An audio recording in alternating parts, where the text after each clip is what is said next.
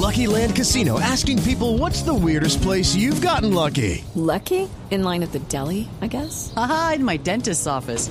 More than once, actually. Do I have to say? Yes, you do. In the car before my kids' PTA meeting. Really? Yes. Excuse me, what's the weirdest place you've gotten lucky? I never win and tell. Well, there you have it. You can get lucky anywhere playing at LuckyLandSlots.com. Play for free right now. Are you feeling lucky? No purchase necessary. Void where prohibited by law. 18 plus. Terms and conditions apply. See website for details.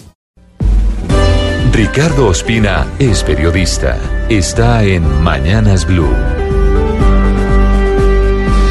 Son las 6 de la mañana y 24 minutos. Hablamos ahora de las batallas judiciales del expresidente Álvaro Uribe. Sobre lo que hay dos noticias importantes que podrían tener desarrollo en las próximas horas.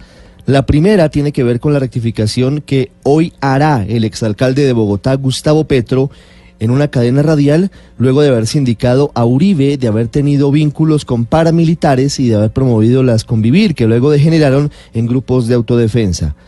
Esta rectificación de Petro, quien se ha cuidado de advertir que no es una retractación, ha sido precedida por una arremetida severa de trinos contra el expresidente Uribe del siguiente tenor. Abro comillas. El papel de Uribe en la configuración del paramilitarismo a través de las convivir no es una mentira, está profundamente probado. Como parlamentario hice el debate y no hay una sola prueba que haya sido refutada. Cierro comillas. El uribismo, entre tanto, ha posicionado un hashtag, una etiqueta en Twitter que dice retráctese Petro, algo que aparentemente no va a suceder. Habrá rectificación, pero no habrá retractación. Lo más importante en este y en todos los casos recientes que se multiplican es la necesidad de elevar el tono del debate y que los líderes del país tengan mesura y responsabilidad al usar las redes sociales. La otra batalla tiene desarrollos y es la que emprendió Uribe con la Corte Suprema de Justicia. En las últimas horas se conocieron los documentos que tiene en su poder ese tribunal desde 2016, en donde Nilton Córdoba Manyoma, congresista de Chocó, indagado por el cartel de la toga, tenía como teléfono de contacto el celular del expresidente Álvaro Uribe. A propósito, documentos que están en blurradio.com. A esta historia le faltó un pedazo. ¿Quién le dio a la Corte el teléfono de Álvaro Uribe en lugar del número de Nilton Córdoba?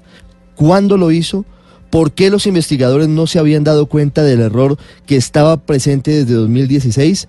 ¿Córdoba pudo haber dado ese teléfono de manera premeditada?